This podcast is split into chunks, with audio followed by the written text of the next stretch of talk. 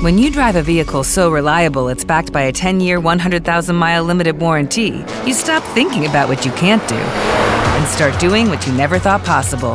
Visit your local Kia dealer today to see what you're capable of in a vehicle that inspires confidence around every corner.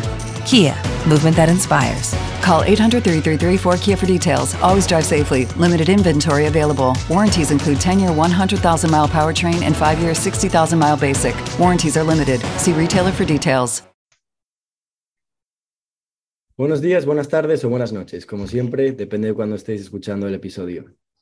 Hoy hablaremos otra vez de ciencia, de cosas interesantes acerca de la biología sintética y de la biotecnología.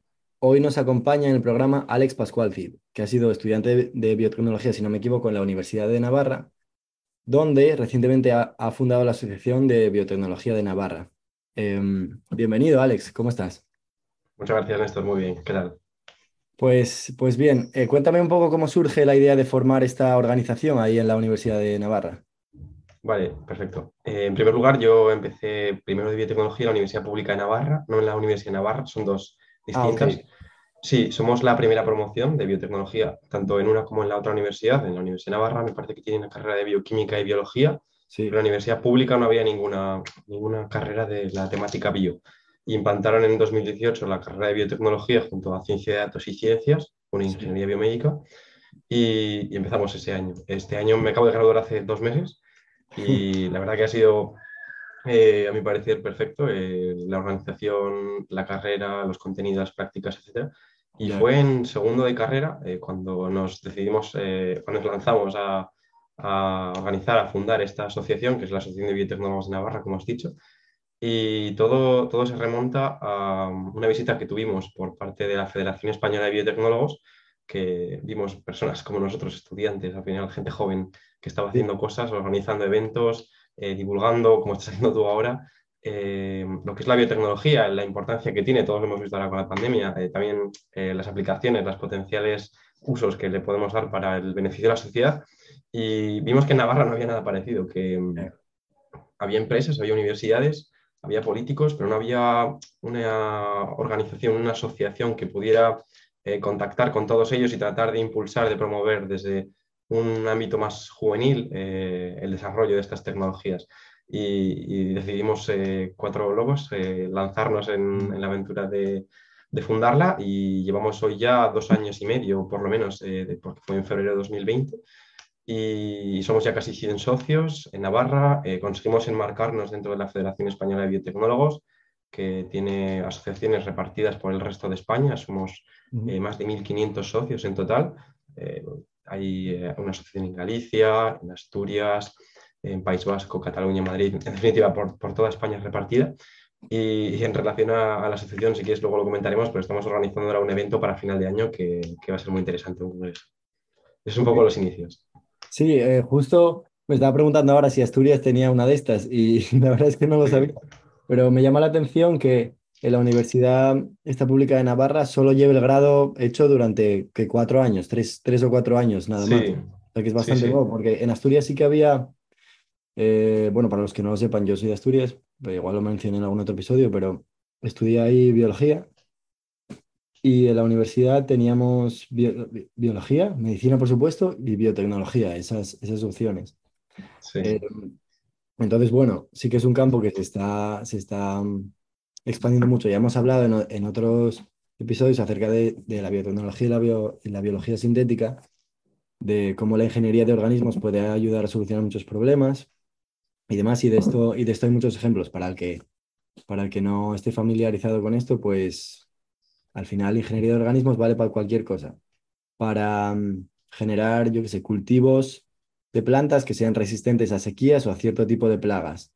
Em, terapias, terapias de cáncer. El otro día veía un, un ejemplo bastante llamativo de una terapia de cáncer em, con ultrasonidos. Esto me, llamó mucho la atención. Era, lo hacían como, bueno, em, hay unas terapias para, me parece que ya hablamos en este programa alguna vez, para cáncer que consisten en células del sistema inmune las cuales se hace un tipo de ingeniería genética para enseñarles a reconocer células tumorales y atacarlas. Y en este caso, en vez de utilizar células del sistema inmune, utilizaban microorganismos, bacterias, em, las cuales de algún modo, no recuerdo exactamente cómo, podría intentar buscarlo o, pensar un poco más, las controlaban con ultrasonidos, em, porque así calentaban la zona donde estaban las bacterias y el tumor y entonces esas bacterias portaban unos, unos fármacos concretos, unas drogas, o eran capaces de producir alguna proteína que se encargase de matar células, y entonces lo soltaban en las inmediaciones del tumor solo cuando la temperatura local subía a, en vez de 37, 40 grados o 42 o algo así. Y bueno, son este tipo de detalles, este tipo de ejemplos que, llaman muchísimo la atención. Qué interesante. Sí, al final es un ejemplo de medicina personalizada que está tan de moda. En Navarra, al menos, eh, están apostando muchísimo por ello, en tratar de individualizar a cada paciente y tratarle de forma, eh, como el propio nombre dice, eh, personalizada para poder actuar y minimizar al máximo los, efectos secundarios. Aquí en Navarra, si no me equivoco, una de las estrategias de especialización inteligente del gobierno es esa, medicina personalizada, y creo que es uno de los cuatro nodos de supercomputación que hay en España.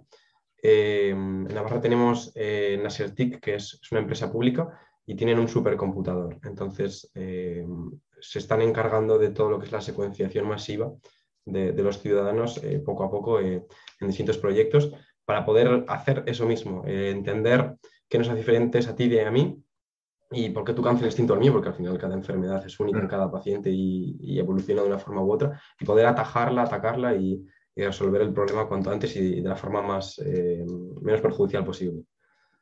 Ya, es, es, está bastante bien que haya em, este tipo de iniciativas en, en España, sobre todo en el norte de España que tanto nos gusta. Eh, y respecto a tu pregunta, eh, lo biotecnología no había absolutamente nada en, la universidad mía. Es bastante joven, la universidad pública, tiene 27 años, pero había estado muy, muy enfocada en, la parte ingenieril, que luego hablaremos de biología sintética. Esto tiene mucha em, relación a lo que es la biología.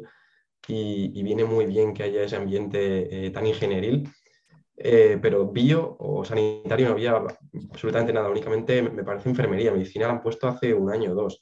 Y también ese, ese, ese hecho nos ha venido muy bien a la asociación porque hemos podido promoverla, la biotecnología realmente en un ecosistema en el que no había nada eh, académico, pero había un eh, ecosistema empresarial muy potente.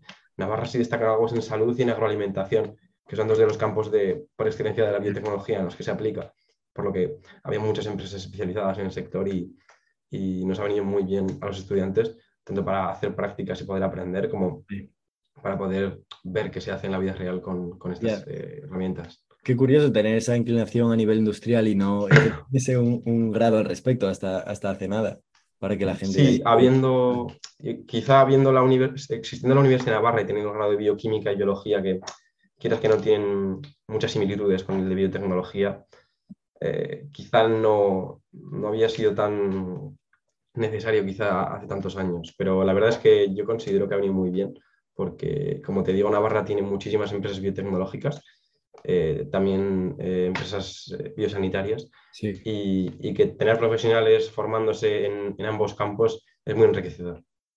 Sí, me decías antes que ahora ibas a empezar a estudiar un, máster en, ¿cómo era? En, salud o medicina, ¿cómo era? Eh, medicina... Innovación en medicina, sí. innovación en medicina, ¿no? Y hablabas antes de la, también de la supercomputación, de cómo los datos, por ejemplo, los datos de nuestros genomas informan muchísimo más de lo que nosotros ahora mismo podemos saber simplemente secuenciando eso y comparándolo con otros genomas en ciertas condiciones, eh, por ejemplo, en ciertos cánceres, podemos averiguar eh, muchas diferencias entre pacientes que a priori tenían la misma enfermedad. Y no sé si esto es algo de, lo que vas a estudiar, de lo que te interesa ahí. Sí, mira, personalmente yo la parte de programación me parece indispensable ahora mismo aprender, eh, al menos tener unas nociones básicas, entender cómo funciona o qué puedes conseguir con ello, eh, aplicando a cualquier campo. Pero personalmente no es el ámbito que más eh, me, llama la atención, el de la, de la biología computacional. Por tanto, eh, me decidí a estudiar un máster, en este caso de innovación en medicina. Es un Erasmus Mundus entre tres universidades, la Universidad de Uppsala en Suecia, la Universidad de Heidelberg en Alemania y la Universidad de Groningen en, Países Bajos. Y, el máster se llama International Master in Innovative Medicine y tiene un poco la visión de educar a los investigadores del futuro translacionales, aportándoles también eh, competencias en emprendimiento, innovación y también, ¿por qué no?, programación. Que al final son eh, soft skills que vas a necesitar en, tu carrera, eh, a lo largo de tu carrera y que sin duda te van a venir súper bien. Sí, eso, son simplemente dos años y, y empiezo el año que viene ya en Holanda. A mí me parece algo fundamental. Ahora que, bueno, yo cuando estudiaba biología, ahora no sé cómo está el grado, pero en, en esos años no aprendíamos apenas a tocar el ordenador. Y, y, realmente es algo que para una carrera científica yo creo que en cualquier campo, en cualquier campo que, que te toque pelear, ya sea la medicina eh, innovativa, ya sea la biología, la nanotecnología, biología de plantas, cualquier cosa, al fin y al cabo vas a tener que manejar unos cuantos datos. Eh, pueden ser muchos, pueden ser pocos, pero te va a tocar seguro, porque en eso consiste en básicamente hacer experimentos, en recopilar datos en ciertas condiciones.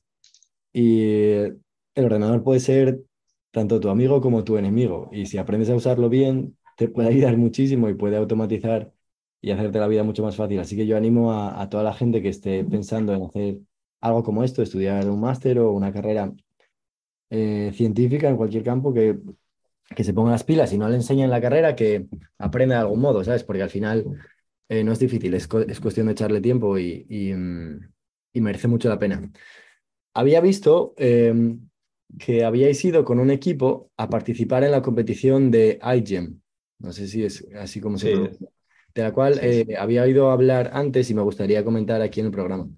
Que, mm, bueno, cuéntanos cómo fue tu experiencia ahí. Sí, eso es. Eh, como te digo, eh, siendo la primera promoción de biotecnología, he hablado súper bien, parece que me estoy pagando la universidad, pero es que todas las oportunidades que hemos podido obtener, eh, los que hemos querido, las hemos buscado. A raíz de empezar en, esta universidad y en esta carrera han sido innumerables. Yo personalmente, el tema de la asociación, ahora mismo estoy presidiendo un equipo de 12 personas durante dos años y pico, he aprendido muchísimo, 100 socios, relaciones con otras asociaciones de, otras partes de España, el aprendizaje que he obtenido ha sido impresionante. Pero es que AIGEM fue un año antes. AIGEM participamos en primero de carrera, en el verano de primero a segundo. Em, y, la verdad es que para, un estudiante de, esa edad es algo loquísimo. Eh, yo me enteré, yo me enteré en diciembre, eh, llevaba seis meses en la universidad y nos mandaron un correo electrónico de que había una competición en Boston de biología sintética, que no habíamos oído nunca hablar que era biología sintética, y que, la UPNA quería sacar un equipo. Eh, empezamos a investigar, empezamos a pensar el tema, qué podíamos hacer, cómo podíamos llevarlo a cabo.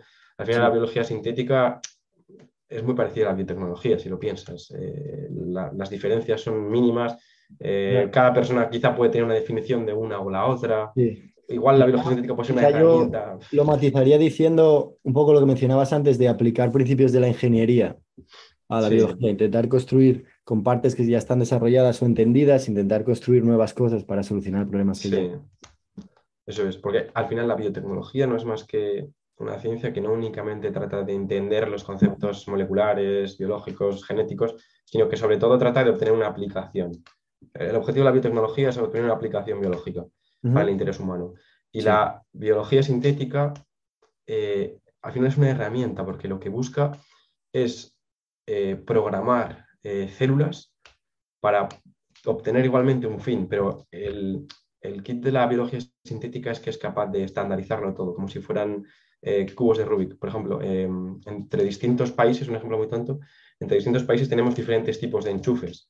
Entonces, si no tienes un adaptador, no te funciona el enchufe. Pues la biología sintética viene a ser un engranaje que funciona en, todo, en todos los países. Por ejemplo, las matemáticas es un lenguaje universal. Pues la biología sintética viene a ser lo mismo.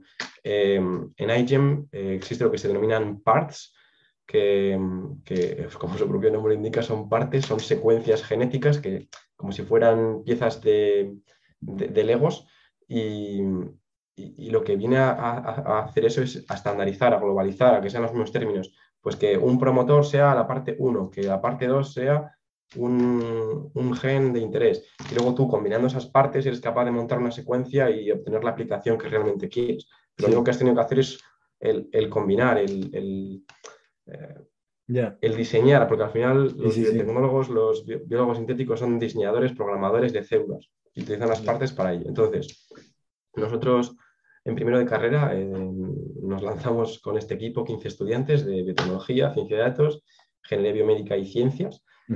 Y el objetivo de la competición de IGEM... Ah, esto eran varias, eh, gente de muchas carreras, me, estás contando. Eso es. Sí, eso es muy importante también dentro de la competición, que sea de carácter multidisciplinar. Incluso es recomendable que haya gente que no tenga ni idea de ciencia, que tengas igual un periodista o un economista, porque dentro de la competición también tienes que buscar financiación, porque es carísima la competición, es carísimo el, trabajar en laboratorio, también es carísimo el, el ir hasta Boston para presentar tu proyecto. Y, luego también tienes que comunicarlo a la sociedad, es una parte muy importante también que te evalúan, el dar charlas, el, enseñar, el organizar eventos, etcétera. Todo en lo que consiste la ciencia, que es eh, tener una idea guay, que eso es lo más básico, una idea interesante, tener gente que sea capaz de desarrollarla en el laboratorio y de hacer los experimentos de manera correcta. Luego, obtener financiación, que es lo importante para pagarle a toda esta gente, para pagar todo lo que cuesta hacer esto, que es normalmente caro, y luego ser capaz de comunicarlo y divulgarlo de manera efectiva a un público eh, no necesariamente especializado. Eso es, porque si haces algo y no eres capaz de comunicarlo, tampoco sirve de mucho, porque se va a perder. Y no lo he dicho, pero IGEM es una competición que surge en el 2003 en el MIT, que es la mejor universidad del mundo, está en Boston, y mm, actualmente ha escalado a niveles eh, estratosféricos. Empezó siendo una competición en una clase y ahora mismo es un organismo independiente en el que, si no me equivoco, eh, participan cada año más de 47 países, prácticamente 10.000 personas. No, sí, sí, tengo, tengo, por aquí los números. Eso lleva 19 o 20 años. 40 y pico países, más de 300 equipos por año. En total pues, llevan eso, más de 3.000 años y más de, 70, más de 3.000 equipos y más de 70.000 participantes en total. O sea que es más grande, debe ser la competición de biología sintética más grande del mundo. ¿Y en qué consiste exactamente? O sea, tú haces un proyecto con, tu gente, con tu equipo, y en ese caso fuisteis a Boston a presentarlo. Sí, así es. Nosotros, bueno, la competición como tal consiste en utilizar la biología sintética para solucionar un problema local. Que a partir de luego te... Sí, local puede ser a nivel, a nivel nacional, tiene que ser de tu región. La idea es solucionar algo de tu región. Entonces, si participan 300 equipos al año, solucionando 300 problemas locales, cada año estás consiguiendo solucionar muchísimos problemas, estás contribuyendo de una forma muy positiva a la sociedad. Sí. Esa es un poco la idea de AIGEM. También una cosa que me gusta mucho de, la competición es que es muy colaborativa y, también lo valoran mucho. E, eso creo que es muy interesante porque favorece que, haya lazos entre los equipos, que haya colaboraciones, que haya... Eh, buen rollo, que la gente aprenda, que, colabore al final. Y, y, es muy bonito porque no, no, es una competición como tal de yo quedo primero, tú quedas segundo, tú quedas tercero, sino aquí ganamos todos porque estamos contribuyendo todos, estamos aprendiendo todos y, y, vamos a ir todos a Boston a presentar lo que tanto hemos trabajado durante todo el verano, durante todo el año. Vale. ¿Y, qué, proyecto, qué, idea llevasteis vosotros hasta, hasta allí? Sí, nosotros estuvimos pensando a ver qué problema local podríamos solucionar en Navarra, porque al final queríamos centrarnos en nuestra región. Y estuvimos pensando durante mucho tiempo y al final decidimos em, lanzarnos en el ámbito agroalimentario, porque como te he dicho antes, Navarra, eh, dos de los sectores, eh, junto al automovilístico igual, más eh, potentes que tiene es el sanitario y el agroalimentario. Y reuniéndonos con expertos, visitando empresas, también con particulares, nos dimos cuenta de que había un problema en la contaminación de, las aguas, tanto por metales pesados como por nitratos. Y, entonces decidimos eh, pensar una solución biotecnológica, una, una, sí. Una solución biotecnológica para poder colaborar de alguna forma, para poder contribuir eh, a, la solución del mismo. Entonces vimos que las aguas de Navarra, algunas tenían estos problemas eh, en los campos, etcétera, en los cultivos, y nuestro proyecto se basó en la ingeniería de una bacteria, en este caso utilizamos Escherichia coli, para que fuese capaz de detectar en muestras de agua eh, la presencia de nitratos o metales pesados y que cambiase de color. Esto es un proyecto muy sencillo, si lo piensas ahora mismo, pero piensa que para un estudiante de primero de carrera es algo totalmente loco, porque prácticamente no sabes qué es una PCR, no sabes clonar, no sabes y aún, así no me parece tan... Sí, ¿no? Tú, tan sencillo, ¿no? Porque, sí, eh, la, bacteria esta, ¿cómo, cómo funciona? Em, ¿Es capaz de produce algún tipo de, o sea, si, está, ahí en, está ahí en el agua, tú tienes las bacterias en el agua y son capaces de ver, hostia, que hay muchos nitratos, entonces producen algún tipo de reacción que genera un color o algo así. Sí, lo que hicimos fue utilizar las parts que te he comentado previamente y introdujimos en las bacterias una construcción que diseñamos en la que teníamos un promotor sensible a, estos nitratos o metales pesados, pues, el cadmio, el zinc, el que nos interesa en el momento, y en función del, contaminante, la bacteria era capaz de cambiar de color a uno o a otro, amarillo, rosa, rojo, lo que, lo que tocase en ese momento.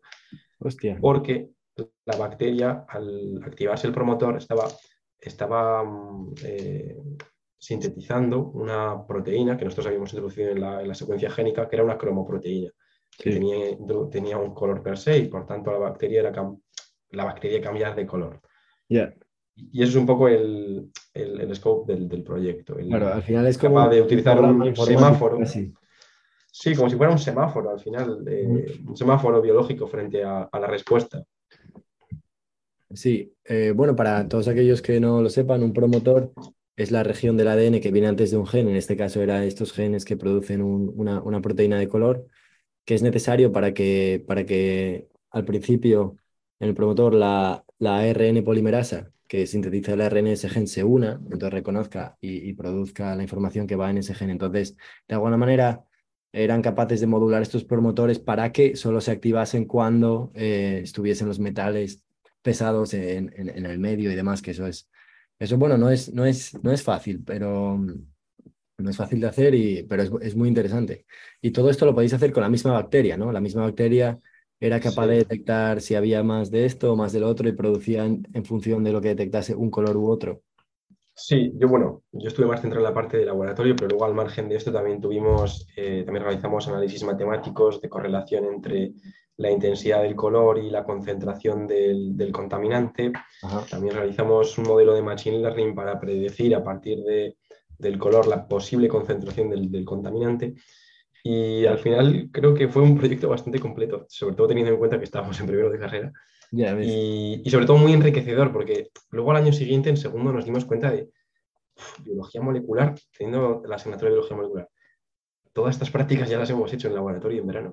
Y éramos, éramos conscientes de muchas más cosas y aprendíamos de forma más rápida o al menos nos fijábamos más en los detalles que si no lo hubiéramos hecho, porque Sí. Todas las técnicas casi ninguna las conocíamos eh, en ese momento, o si las conocíamos no las habíamos puesto en práctica, porque fue una experiencia muy gratificante. Y ya el ir a Boston, eso es una locura, eso ni te cuento.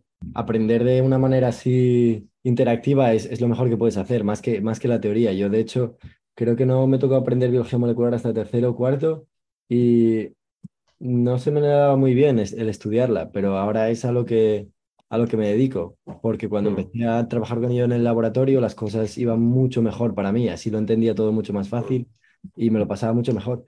Y entonces cuando fuisteis a, a Boston, ¿qué, ¿qué, otros proyectos visteis ahí que os parecieron interesantes? ¿Qué otras cosas visteis llamativas? Sí, pues la verdad es que todos, o sea, todo lo que veías, eh, te quedabas entusiasmado, sobre todo los chinos o los americanos que llevan 20.000 años participando, eh, es que son proyectos que dices, que he hecho, que he hecho este verano yo. Eh, pero lo más enriquecedor sin duda es el conocer a todas las personas que hay ahí, porque piensa que están los mejores de las mejores universidades, o sea, están todas las universidades prestigiosas y, y los mejores alumnos, los mejores proyectos. Luego te puedo contar algún ejemplo si quieres, pero sí. sin duda lo más enriquecedor fue el poder intercambiar palabras con, con personas de, de, ese calibre o que viniesen a tu póster y te dijesen, guau, pues esta construcción yo lo hubiera hecho así, el, aprender, el feedback, es lo, que yo me llevo. Eh, la experiencia de Boston fue fantástica en todos los, en todos aspectos. Eh, al final, 15 estudiantes de primero de carrera, recién introducidos en, el mundillo bio, y, llegas a Boston, que es una de las ciudades biotecnológicas por experiencia, o sea, por excelencia. Y, es que aún encima, en, en, la propia competición nos dio una medalla de oro a nuestro proyecto por lo completo que era. O sea que fue, fue espectacular el, eh, lo, que, lo que sentíamos en ese momento, pero vaya, que si le preguntas a cualquier integrante del equipo te va a decir que con lo que se quedas con, con todo el verano, porque estuvimos trabajando todos los días, eh, muchísimas horas. Eh, la verdad es que nos, nos desvivimos en, en la competición y, fue súper enriquecedor. Pero, pero sí, nos quedamos con toda la experiencia sin duda. Ya. La verdad es que este, este modelo de trabajo como, como manera de hacer ciencia de iGEM, o sea, no el hecho de que sea algo de competitivo, porque la ciencia en sí ya es competitiva, ni que haya que ir a ganar ni nada, sino que vosotros hayáis trabajado en grupo y de una manera tan interdisciplinar no es algo que ocurra muy a menudo. Normalmente, mm. cuando trabajas en ciencia, pues cada uno tiene su proyecto, vas un poco a tu rollo y sí que colaboras con más gente, a lo mejor de otros laboratorios o de otros sitios y otras facultades que puedan ayudarte pues con programas de Machine Learning o, cualquier cosa similar. Pero no creo que sea tan interdisciplinar como esto, ni tan, tanta gente en el mismo proyecto. Y la verdad es que eso yo creo que muchas veces lo hace más emocionante. El trabajar con tus amigos, o bueno, no tienen por qué ser tus amigos, pero con tus colegas de, de, la universidad y, ir todos a una. Eso es algo que no se da mucho en ciencia y la verdad es que me parece mucho más emocionante. Y mm, eso, cuando, cuando estuvisteis ahí en, Boston, eh, ¿hay algún ejemplo en concreto que te haya llamado la atención de, algún proyecto que has dicho tú, ¡buah! Esto menuda locura que hicieron aquí. Sí, mira, antes de nada, eh, dentro de IGEM hay tres categorías que son undergraduate, eh, overgraduate y high school. Overgraduate ah, es ya graduados, sí, undergraduate es gente de universidad y high school es gente de instituto, de bachiller, de la ESO, etc. Y a mí el, proyecto, uno de los proyectos que más me llamó la atención fue high school. unos chinos, los chinos van a, otro nivel, fue, fue espectacular todos los proyectos que pudimos ver, tanto de ellos como de los americanos. Europa también tiene muchísimo nivel.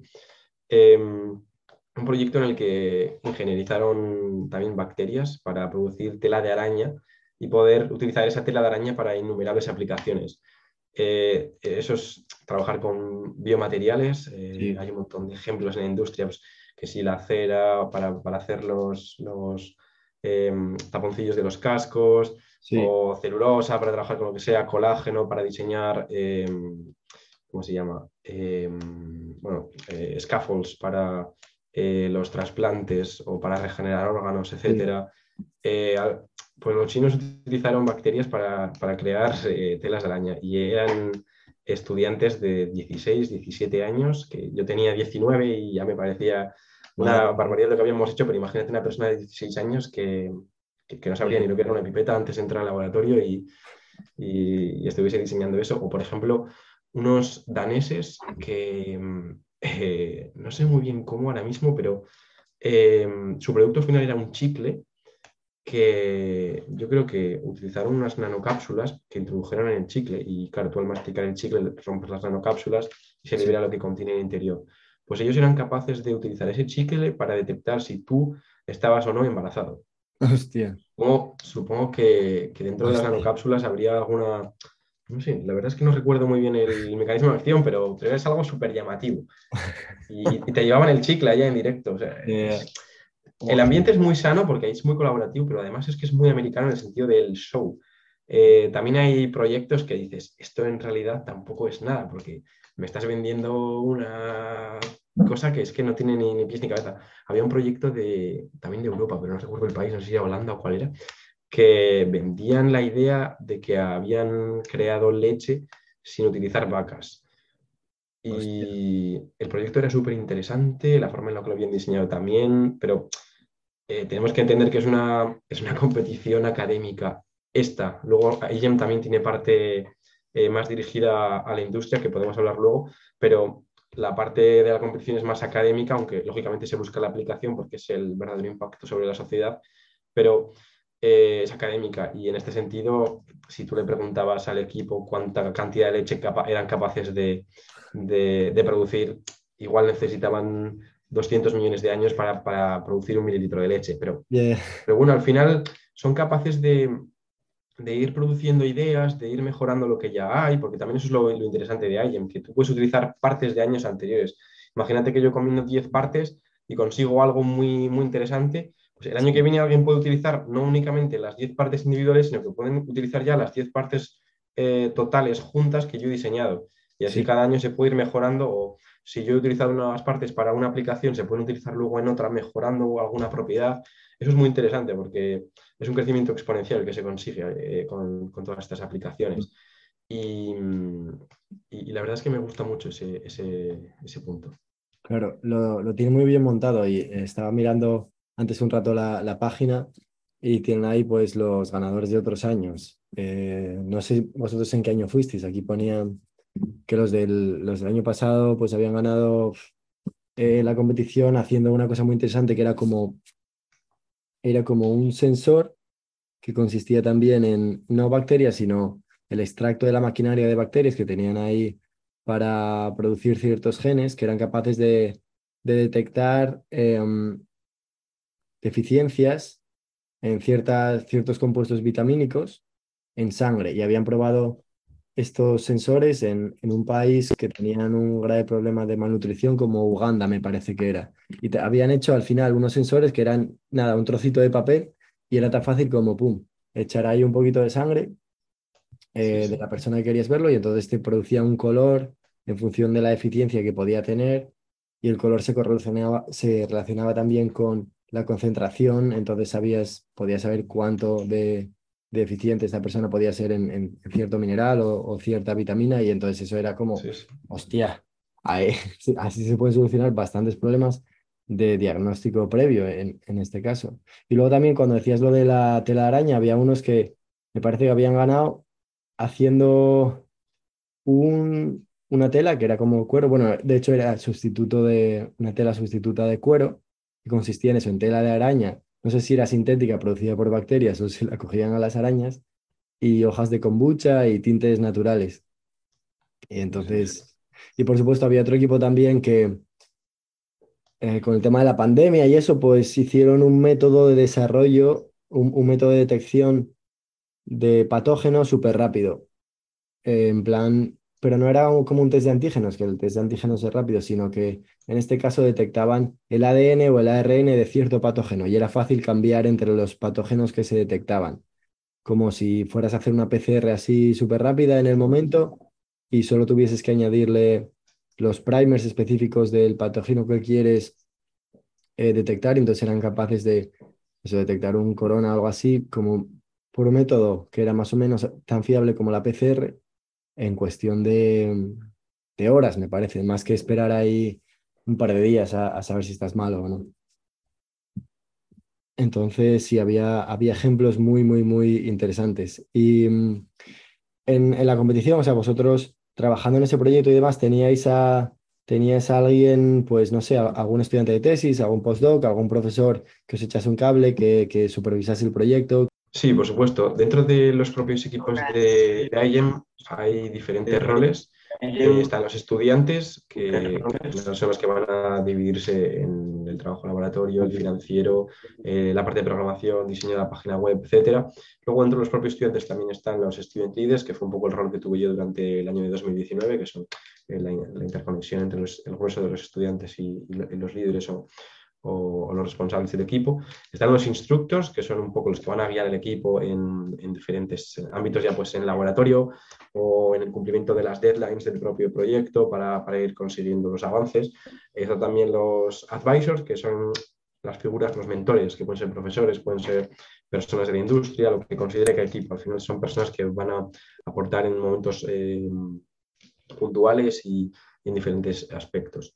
Yo, como te he dicho, estuve en 2019 como student leader y ahora mismo el equipo nuevo de la UCA, el segundo equipo, porque el otro fue el primero, eh, están eh, desarrollando durante este verano un proyecto en relación a la salud mental y la economía circular y estoy participando como instructor, un poco guiando con mi experiencia de IEM sobre la competición actual que, van a, que van a tener en octubre de este año.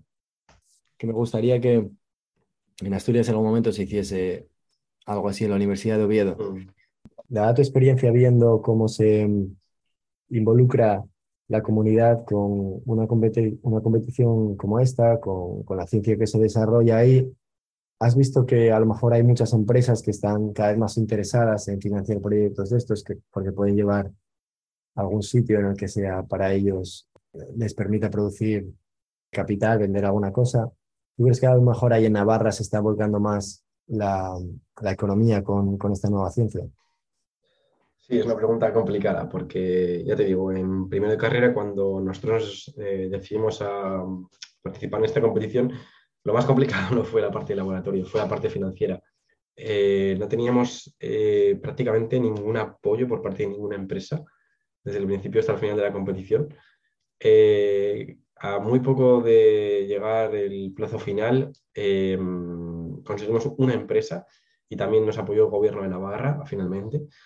Pero fue algo muy complicado. Tuvimos bastantes problemas económicos y tuvimos que ser capaces de solucionarlo. hicimos sorteos, organizamos torneos de MUS, eh, proyectamos también una, película documental de biología sintética, todo para intentar recaudar dinero para, poder llevar el proyecto adelante. También hicimos una campaña de crowdfunding que fue bastante bien y lo que mejor funcionó sin duda fue un sorteo que hicimos eh, en el que nosotros, que me pareció una estrategia muy, muy interesante, en el que nosotros íbamos literalmente por la calle eh, presentando a, a, las personas de la calle nuestro proyecto vendiendo al final nuestra idea también y la importancia que podía tener para la sociedad, explicándoles qué estábamos haciendo y para qué es importante, en, nuestro caso, pues para el cambio climático, para los problemas de contaminación, etcétera, y, organizando un sorteo a cambio de, una donación de la, que, de la que la persona en cuestión estuviese dispuesta a dar un euro, dos euros, menos, un poco más, lo que cada persona considerase oportuno o estimase. Y, fue muy interesante, no únicamente por la parte económica, que lógicamente eh, obtuvimos eh, algo de dinero para poder eh, costear los fungibles del laboratorio y poder llevar el proyecto adelante, pero sobre todo nos dimos cuenta, sobre todo los que más papeletas vendimos, que lo que habíamos hecho era volvernos unos expertos en vender nuestra idea, en convencer a la otra persona de que nuestra, nuestro proyecto era muy importante y que realmente lo que estábamos tratando de solucionar era una necesidad muy grande en la sociedad. Por lo que ganamos muchísimo eh, de cara a ir a Boston a presentar nuestro proyecto, ganamos fluidez, ganamos altura, ganamos formas. Eh, fue un aprendizaje también el, ser capaz de quitarte la vergüenza, exponerte a las personas que hay por la calle, aceptar el no, que eso es una de las cosas que más cuesta. Eh, hay una, había una gran diferencia entre varias personas del equipo en cuántos boletos o no eran capaces de vender. Eh, algunos, eh, por ejemplo, yo y, un, compañero íbamos prácticamente todas las tardes, un par de horas, tres, y, nos dimos cuenta de que ese era el verdadero, el verdadero éxito, el, ser capaz de convivir con el no, y porque realmente no tiene ninguna obligación nadie ni de escucharte, ni de pararse. Si lo hacen en primer lugar es porque es eh, porque son buenas personas o porque... porque a lo mejor vas muy de frente, ¿no? Como cuando te vienen a vender... sí, pero... Por la calle. Pero respeto, al final tuvimos también que afinar mucho el mensaje, fuimos cambiando algunas cosas, viendo que funcionaba mejor, que funcionaba peor. Y eso también para luego al ir a Boston nos vino muy bien, ser capaces de tener un mensaje claro. A otros grupos y demás. Eso es, un mensaje claro y que impactase. Y fue muy, a mí me gustó mucho, fue muy interesante.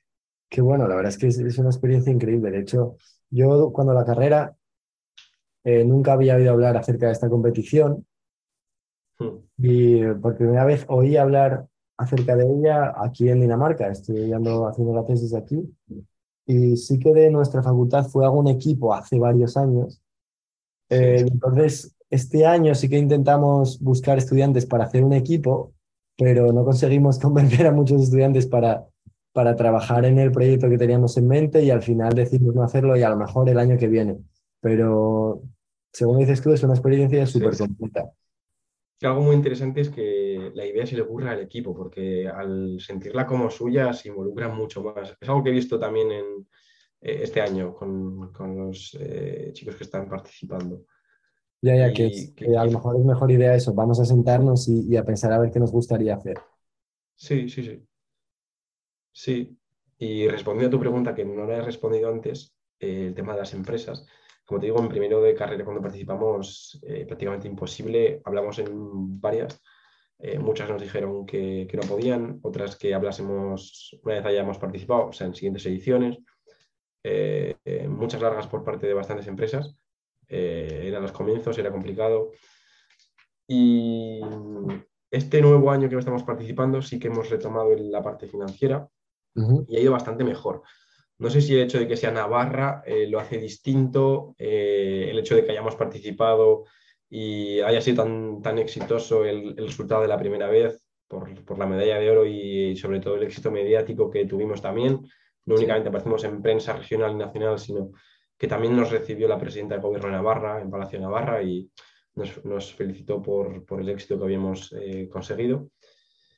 Y este año las empresas sí que estaban más dispuestas a colaborar tanto en términos económicos, aunque tampoco excesivas, pero sobre todo a colaborar en términos científicos, como te digo, de mentoría o incluso en términos de, lo que acabamos de estar hablando justamente ahora, en cómo ser capaz de exponer tu idea en 3, 6, 7 minutos eh, de una forma que impacte y que, realmente tenga recuerdo en la otra persona.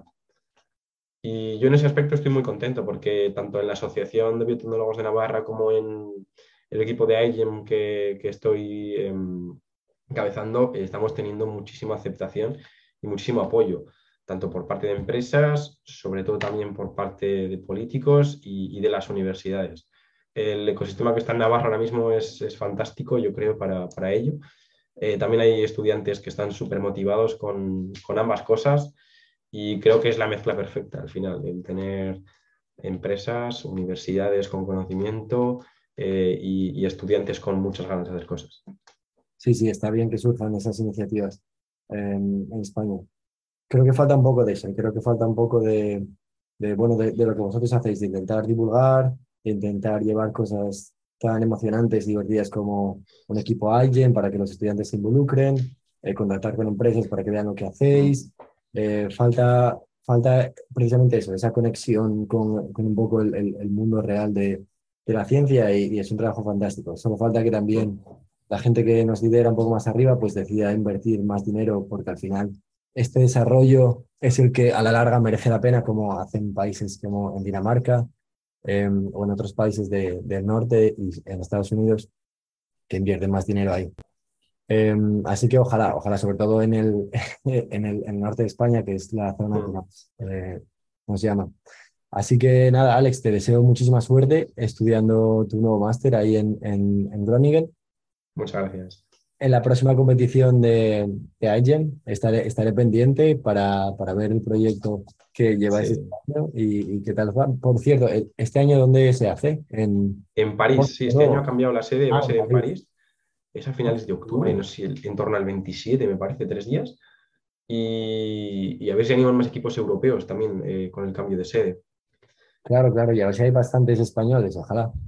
Sí, de España, de hecho, eh, España, cuando participamos nosotros, llevábamos dos equipos de Navarra, el universitario nuestro y uno de High School, que participa todos los años.